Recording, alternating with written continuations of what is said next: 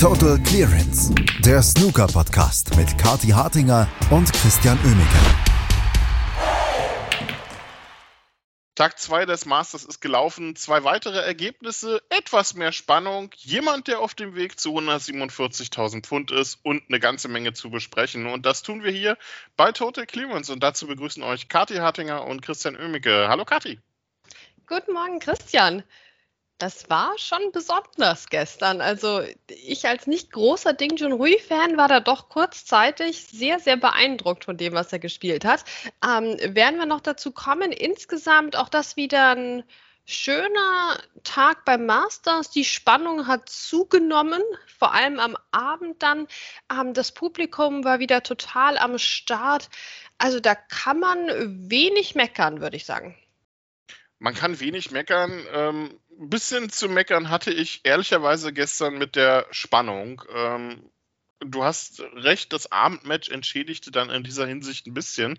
Aber gestern Nachmittag äh, stieg ja das große Duell zwischen Ronnie O'Sullivan und Ding Junhui. Und da dachte ich zwischenzeitlich, ach, will ich das jetzt noch weiter gucken? Und ich meine, glücklicherweise habe ich das dann tatsächlich gemacht. Aber was da bis zum Mid-Session Interval ablief, das war mehr so ähm, ja, Bundesliga-Nachmittagsmatch und das Ding war eigentlich relativ schnell entschieden.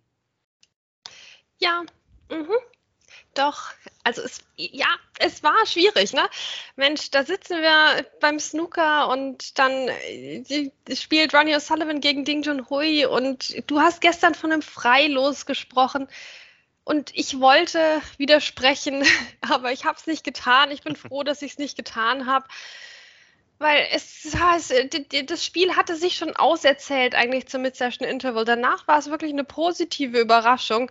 Aber im Mid-Session Interval dachte ich mir, Mensch, jetzt müssen wir dafür darüber reden, wie Ding Junhui so wenig gezeigt hat.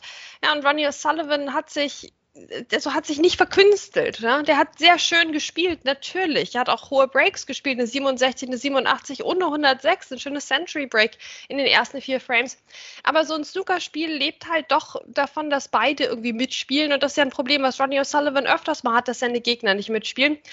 Und Ding Junhui hat nicht wirklich mitgespielt. Kein 50-Plus-Break in der ersten Matchhälfte. Und dann war also dieses Interval und es, er lag 0-4 hinten und das gewinnst du halt gegen Ronnie eigentlich nicht. Wobei er dann ja gestärkt zurückkam. Ja, spielte dann ähm, höhere Breaks plötzlich, ne? Also nach der Pause eine 56 von Ding Junhui ähm, und hat sich diesen Frame ja total knapp noch geholt. Also das war schon sehr, sehr beeindruckend auf Schwarz. Ähm, dann haben wir eine 92 von Ding Junhui. Okay, es geht in Richtung Century Break. Geht denn da vielleicht doch noch was bei Ding? Ja, und dann kam dieser siebte Frame. Und ich habe dieses Break gesehen und ich dachte mir, oh, das ist eigentlich gar nicht so schwer mit dem Maximum Break. Ne? Also das war wirklich Dings Moment, um zu herauszustechen. Er hat, er hat halt einfach diese Kontrolle über den Spielball und dann sieht so ein Maximum Break aus, als hättest du das vorher schon vorbestimmt. Ne? Als hättest du es vorher schon in den Computer eingetippt, das Spiel, Spiel, künstliche Intelligenz, ne, spiel ein Maximum Break. Also das ist einfach sehr, sehr, sehr perfekt gewesen. Ähm, dadurch quasi so, so, ein entspanntes Maximum Break, möchte ich fast sagen, weil äh, das war immer unter Kontrolle eigentlich, zumindest für mich hat sich das so angefühlt. Und ähm, Ding meinte auch, schon ab dem ersten Ball hat er gesehen, oh Mensch, da liegt aber nichts an der Bande und so. Da könnte schon was gehen. Fand ich cool. Das ist gar nicht so schwer mit dem Maximum Break. Kati Hartinger, 9.01.2024. Das werde ich mir einrahmen ähm, und äh, gucken, was ich daraus mache, weil so schwer scheint es ja dann nicht zu sein. ich glaube, ähm, also du hast natürlich recht, dieses, äh, dieses Break war absolut schön anzuschauen, ähm, aber dass es überhaupt möglich war, das Break zu spielen, lag ja eigentlich komplett an diesem fünften Frame. Du hast es angesprochen, den hat er auf Schwarz noch geholt bis zu diesem Zeitpunkt hatte Ronnie O'Sullivan ja ähm, auch schon wieder auf Kurs Richtung 5-0 gelegen. Und ich muss sagen, zu dem Zeitpunkt habe ich kurz überlegt, ob ich das Match äh, überhaupt noch weiter gucke. Aber ähm, das Maximum hat Ding Junhui ja dann letztendlich auch nicht geholfen. Ne? Die letzten zwei Frames, das war wieder blitzsauberes Einbahnstraßen-Snooker von Ronnie O'Sullivan, der insgesamt da wirklich eine richtig gute Leistung gezeigt hat, muss man ja auch mal so sagen. Ich meine, der kommt häufig mal etwas schwerfällig in ein Turnier rein. Davon war gestern dann nicht so viel zu sehen. Nee, der war wirklich da. Also auch gerade wie er das dann noch beendet hat, ne, nach der 147, da war natürlich das Ego angekratzt. Ne? Da spielt jemand ein Maximum Break gegen den Ronnie O'Sullivan. Wir wissen, das hat schon zu Eklats geführt hier bei Judd Trump, ne? als dann keine Umarmung kam. Jetzt bei Dingen kam schon die, da kam die Faust, ja. Das also alles in bester Ordnung gestern. Aber natürlich musst du da trotzdem die 127 hinterher spielen. Ähm, das ist ja ganz klar. So, und dann noch eine 93, ja, damit du dann in den beiden Frames zusammen zusammengenommen von den Punkten her deutlich über 147 bist. Das ist also, das ist die Logik ähm, von Ronnie O'Sullivan. Das hat in dem Fall sehr gut funktioniert. Und ja, das war wirklich eine, eine schöne Leistung von ihm. Ähm, das Masters-Publikum hat es ihm gedankt. Also es war ein, ein, schönes Match, denke ich, auch für Leute, die vor Ort waren. Gerade weil Ding dann nochmal zurückkam. Aber es war im Grunde so ein Strohfeuern. Also ich meine, Ding Junhui hat eigentlich so ein bisschen so eine, so eine typische Luca Brissell-Leistung, würde ich sagen, abgeliefert. Du verlierst ziemlich hoch und hast aber dann zwischendrin ein Century Break oder in Dings Fall eben sogar die 147. Und die hat jetzt natürlich Konsequenzen. Und da tut mir der Ronnie O'Sullivan jetzt auch ein bisschen leid, weil der kriegt jetzt vielleicht gar nicht die Aufmerksamkeit, die er verdient. weil jetzt müssen wir hier noch das, ähm, das 147 ähm, äh, einfach filetieren. Ja, weil das ähm, war tatsächlich jetzt äh, schon das zweite Maximum Break von Ding Junhui beim Masters. Und das Masters ist ja bekannt dafür, dass es nicht besonders viele Maximum Breaks gegeben hat. Also dem, damit hat Ding Junhui einfach die Hälfte aller beim Masters gespielten Maximum Breaks gespielt. Und das kann man sich kaum vorstellen, aber irgendwie passt es auch wieder. Ja, und vor allem ähm, ist er jetzt in relativ guter Position für eventuell ja diese 147.000 Pfund, die es dann gibt. Dazu müsste er dann bei der Weltmeisterschaft noch einen Maximum Break spielen oder in der WM-Quali, je nachdem, wo genau Ding Junhui dann platziert ist, wenn es Richtung Weltmeisterschaft geht. Ähm, Ronnie Sullivan steht im Viertelfinale des Masters, wartet jetzt noch auf seinen Gegner, der wird ähm, nee, heute Abend ermittelt zwischen Lee Robertson und Barry Hawkins. Ähm, das Abendmatch gestern war dann endlich mal so ein Fingerzeig, was das Masters eigentlich in Richtung Spannung machen kann. Denn das Duell zwischen Mark Williams und Ali Carter wurde von vornherein auch so ein bisschen als sehr enges Duell anvisiert und genau das war es dann letztendlich auch. Aber am Ende setzt sich vielleicht ein Spieler durch, der ein sehr gutes Jahr 2023 hinter sich hat und mal gucken, wo es noch hingehen kann für den Captain. Ja, Alicata war definitiv wieder sehr bissig unterwegs gestern. Ich meine, am Tisch. Ähm, den beiden wurde auch, fand ich interessant, eine gewisse Rivalität nachgesagt, die ich für sehr ein, einseitig halte, nachdem da doch ein, ein, gewisser Leistungsunterschied über die Karriere hinweg gesehen besteht zwischen den beiden. Ähm, aber nichtsdestotrotz, vielleicht das erhöht dann sogar die Spannung noch ein bisschen mehr. Ähm, und äh, es ging hin und her, kann man sagen, in diesem Match. Und das wünscht man sich ja eigentlich von so einer Begegnung zwischen zwei Top-Spielern.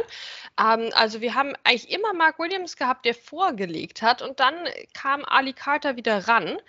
Also es war absolut ähm, ausgeglichen, kann man tatsächlich sagen, bis zum Mid-Session-Interval das war es tatsächlich. Ähm, es war auch danach noch sehr ausgeglichen. Es ging ja quasi immer hin und her zwischen den beiden.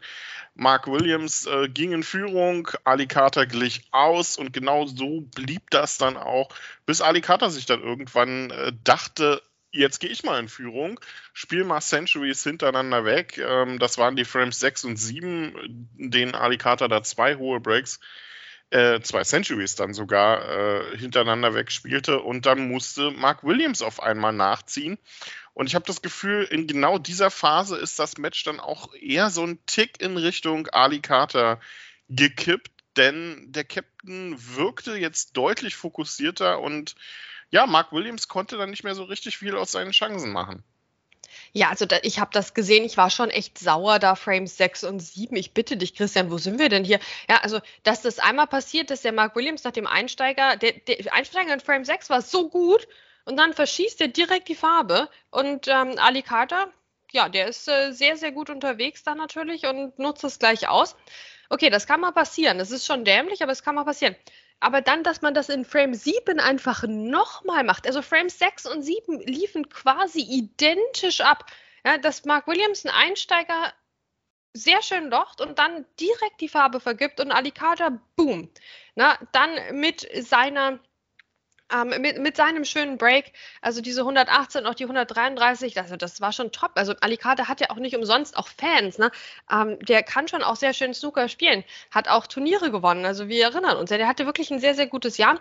Aber was Mark Williams da veranstaltet hat, und im Grunde lief ja der vierte Frame auch nicht groß anders ab. Also äh, da muss der Mark Williams wirklich dran arbeiten. Das waren so, ich weiß nicht, mehr so Konzentrationsbälle ähm, oder also irgendwas lief da echt gar nicht zusammen bei ihm. Er hat dann noch ne, mit Wut im Bauch dann diese 86 gespielt. Aber es war äh, dann ein verdienter Sieg für Adi Carter, der sich reingebissen hat in dieses Match, der immer erst mitziehen musste, aber dann im entscheidenden Moment doch vorbeigezogen ist, weil der sich weniger Leichtsinnsfehler geleistet hat. Ali Carter also im Viertelfinale und äh, der wird treffen auf das, äh, auf den Sieger des nächsten ja, angedachten Rivalitätsduells zwischen Judd Trump und Karen Wilson. Wobei auch dieser Vergleich, ähm, Kathi hat es gestern ja und auch in der Masters-Vorschau schon gesagt, so ein bisschen hinkt inzwischen.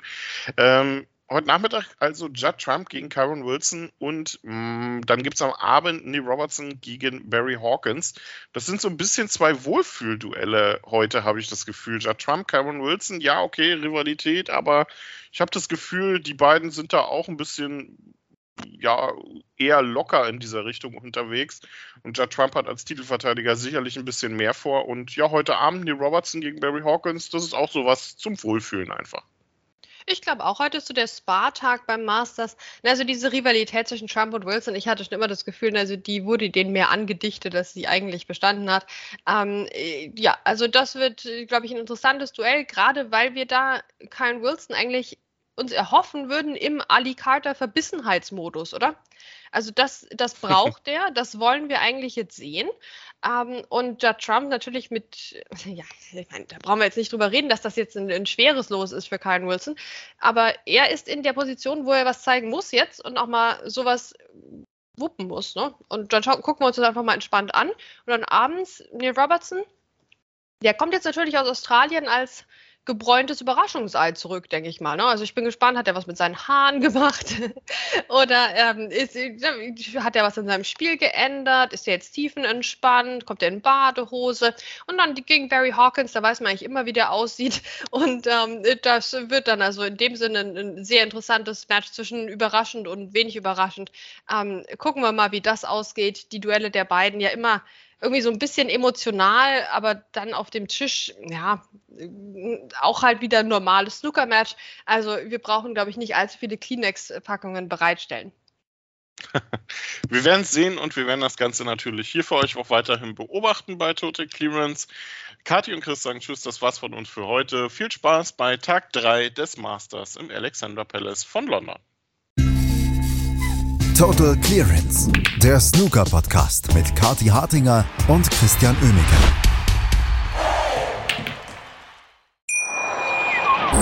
Schatz, ich bin neu verliebt. Was? Da drüben. Das ist er. Aber das ist ein Auto. Ja, eben. Mit ihm habe ich alles richtig gemacht. Wunschauto einfach kaufen, verkaufen oder leasen. Bei Autoscout24. Alles richtig gemacht. Wie baut man eine harmonische Beziehung zu seinem Hund auf? Puh, gar nicht so leicht. Und deshalb frage ich nach, wie es anderen Hundeeltern gelingt, beziehungsweise wie die daran arbeiten. Bei Iswas Dog reden wir dann drüber. Alle 14 Tage neu mit mir, Malte Asmus und unserer Expertin für eine harmonische Mensch-Hund-Beziehung, Melanie Lippisch. Iswas Dog mit Malte Asmus. Überall, wo es Podcasts gibt.